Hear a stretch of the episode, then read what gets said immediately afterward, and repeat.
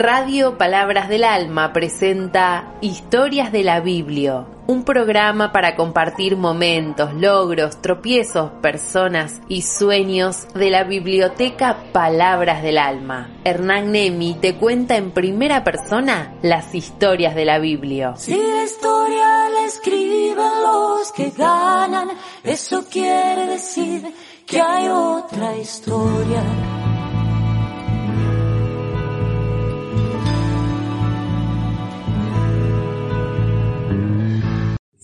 Hola, ¿cómo estás? ¿Cómo te va? Muy buenas tardes. Historias de la Biblia por Radio Palabras del Alma.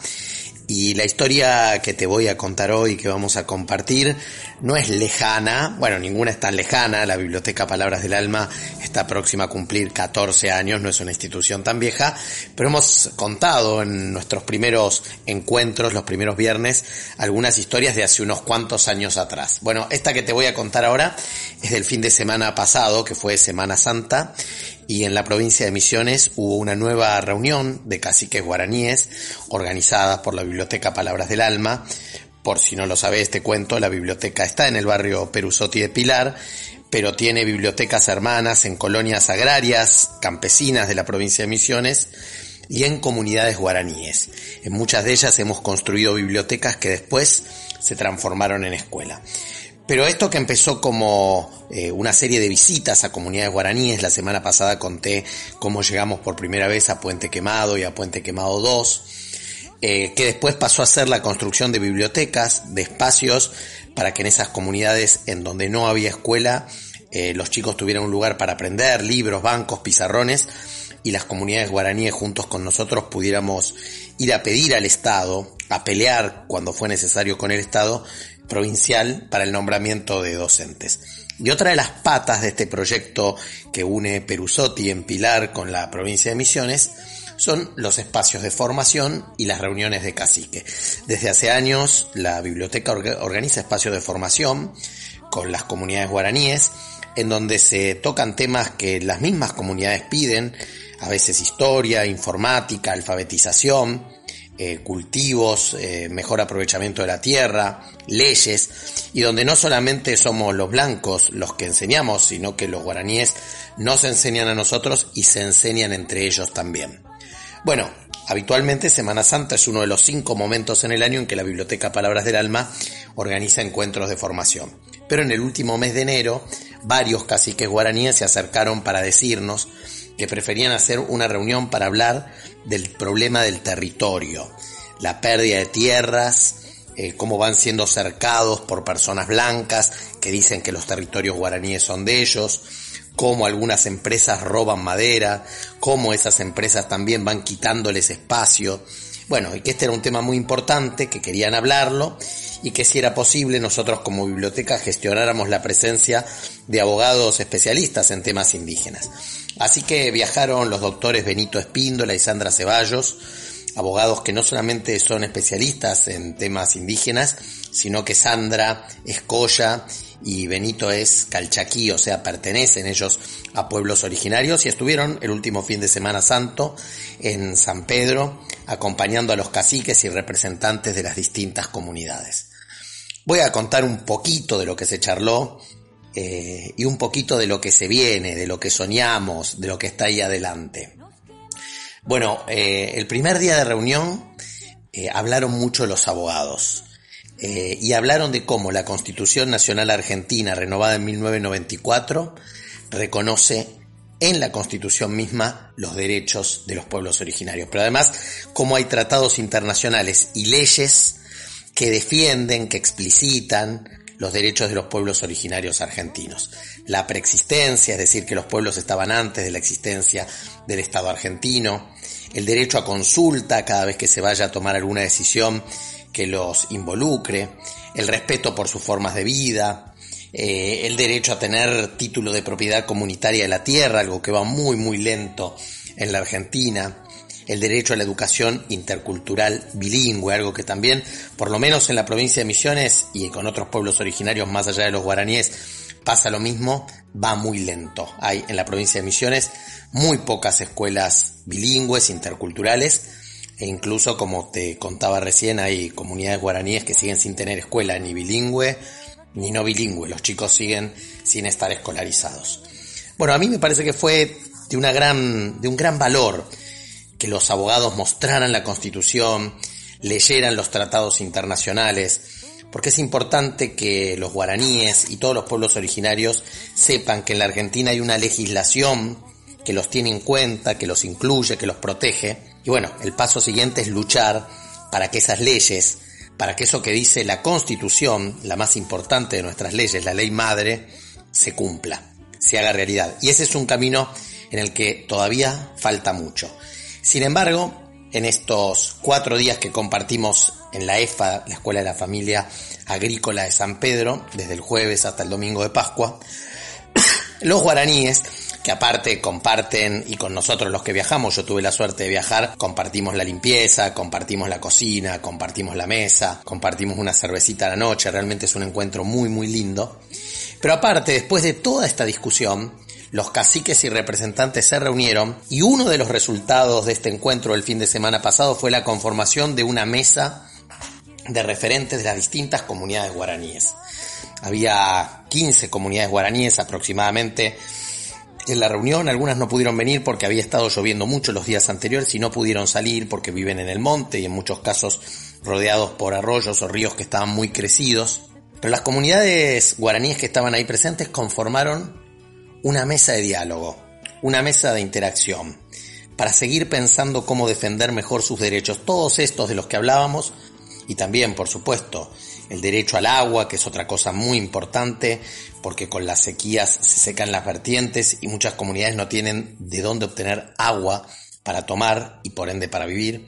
Bueno, del derecho también a la salud, a muchas cosas más. Pero lo que quería decir es que de esa reunión de estas reuniones que empezaron como capacitaciones. Eh, nosotros siempre en esas capacitaciones poníamos el tema de la revalorización de la propia cultura como un elemento fundamental. Y bueno, se fueron dando pasos. En este caso, el tema de la reunión no lo elegimos nosotros desde la Biblioteca de Buenos Aires, sino que lo pidieron los mismos guaraníes y lo que hicimos nosotros fue gestionar la presencia de, de los abogados, el lugar para reunirnos, los recursos para el transporte de los referentes guaraníes. Y como cierre, les decía, de esta reunión se armó esta mesa de diálogo de caciques, que el paso siguiente, si todo va bien, es conformar una asociación civil con personería jurídica para seguir peleando cada vez con más fuerza y con más reconocimiento por los derechos de los pueblos originarios, por los derechos del pueblo nación guaraní. Fue conmovedor ver cómo a través del trabajo de la biblioteca pero a través también de la fuerza espiritual y de la fuerza cultural que tienen los guaraníes, aquellas reuniones fueron llevando a esta reunión del fin de semana pasado. A ver los guaraníes mucho más seguros de sí mismos, alzando la voz, entendiendo que no vale la pena seguir peleando solos o que si pelean solos los logros van a ser menos, y buscando las maneras de juntarse, no poniendo por delante la organización legal, por eso es muy rico que la desesperación no haya sido por ver la personería jurídica, cómo se gestiona, sino este primer paso es armar una mesa de diálogo. Habrá que ir convocando a otros caciques para que esa mesa vaya creciendo y para que se pueda dar un pasito más. Pero fue conmovedor y en este me cabe la generala de la ley. Creo que la Biblioteca Palabras del Alma, revalorizando a nuestros hermanos guaraníes, abrazándolos y queriéndolos como los abrazamos y los queremos, ayudó a esto, a una revalorización de la autoestima, a un sentir que pueden hacerlo. Y lo que más me conmovió es que muchas veces nos piden ayuda, pero esta vez no fue si la biblioteca, son ellos mismos los que van a darse su propia organización, su propio método de diálogo, de intercambio de ideas y de lucha para lograr todas las cosas que faltan. Es una mesa de diálogo de caciques guaraníes y ojalá pronto se convierta en una asociación de caciques guaraníes independiente del Estado, independiente del gobierno, pero también independiente de la Biblioteca Palabras del Alma, que va a seguir empujando, colaborando, dando una mano, opinando cuando nos piden opinión, tratando de gestionar los fondos para que las reuniones puedan hacerse y que ningún guaraní se quede sin poder ir porque no tiene plata para un pasaje en colectivo. Todo eso desde atrás lo vamos a seguir haciendo. Pero cada vez más que ellos, que los hermanos guaraníes, sean los protagonistas, los que decidan, los que digan, los que encuentren los caminos, y cada vez más que nosotros vayamos empujando desde atrás y alegrándonos por sus logros, por sus conquistas, por sus avances. La cultura guaraní, el ser guaraní, es precioso, es extraordinario, tiene una riqueza enorme de la que gran parte de la sociedad se está perdiendo. Los pueblos originarios tienen una riqueza enorme para ofrecer a esta Argentina del siglo XXI y ojalá nuestro Estado avance a ser un Estado eh, abierto a recibir los aportes que cada una de esas culturas tiene para hacer. Los com, los guaraníes, los mapuches, los diaguitas, los huichí, cada una de las comunidades que enriquecen y hacen mejor nuestra República Argentina. Bueno, el sábado pasado, hace casi una semana, cuando escribimos la nota eh, diciendo que se conformaba esa mesa de diálogo y que el objetivo era dar un paso más y sumar más comunidades guaraníes y luchar juntos para que se respetaran esos derechos que están garantizados por la Constitución Nacional Argentina, la Argentina empezó a ser un poquito más justa. Esta es la historia que les quería contar en un tiempo tan doloroso y tan difícil, contarles una historia de esperanza, de lucha, de optimismo. Y si te parece cerramos con Mercedes Sosa, con la samba para no morir de Hamlet Lima Quintana, nuestro programa de hoy. Una de las estrofas de esa samba dice, al quemarse en el cielo la luz del día me voy, con el cuero asombrado me iré, ronca al gritar que volveré, repartida en el aire a cantar siempre. Volveré repartida en el aire a cantar. En estos avances del pueblo guaraní y de los pueblos originarios de la Argentina, están volviendo tantos hermanos que les tocó vivir un país injusto. La Argentina empieza a ser un poco más justa gracias a que los guaraníes y otros pueblos originarios se ponen de pie y luchan. Que la biblioteca tenga una partecita mínima de esa lucha nos llena de emoción, de orgullo, de alegría y sobre todo de esperanza. Samba para no morir. Quédate a escuchar a Mercedes Sosa y quédate después a seguir escuchando Radio Palabras del Alma. Hasta la semana que viene.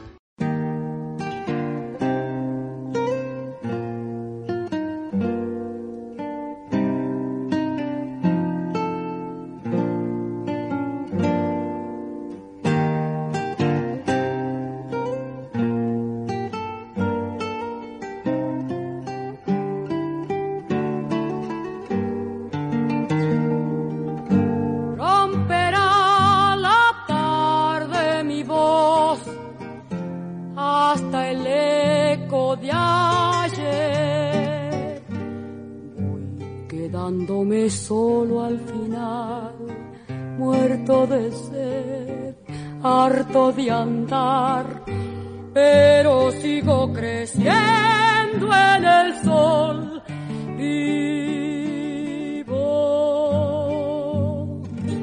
Era el tiempo viejo, la flor, la madera frutal. Se puso a golpear, verse caer, solo rodar pero el árbol reverdecerá nuevo. Al quemarse en el cielo la luz del día, me voy. Con el cuero asombrado me iré, ronca al gritar que volveré. Repartida en el aire a cantar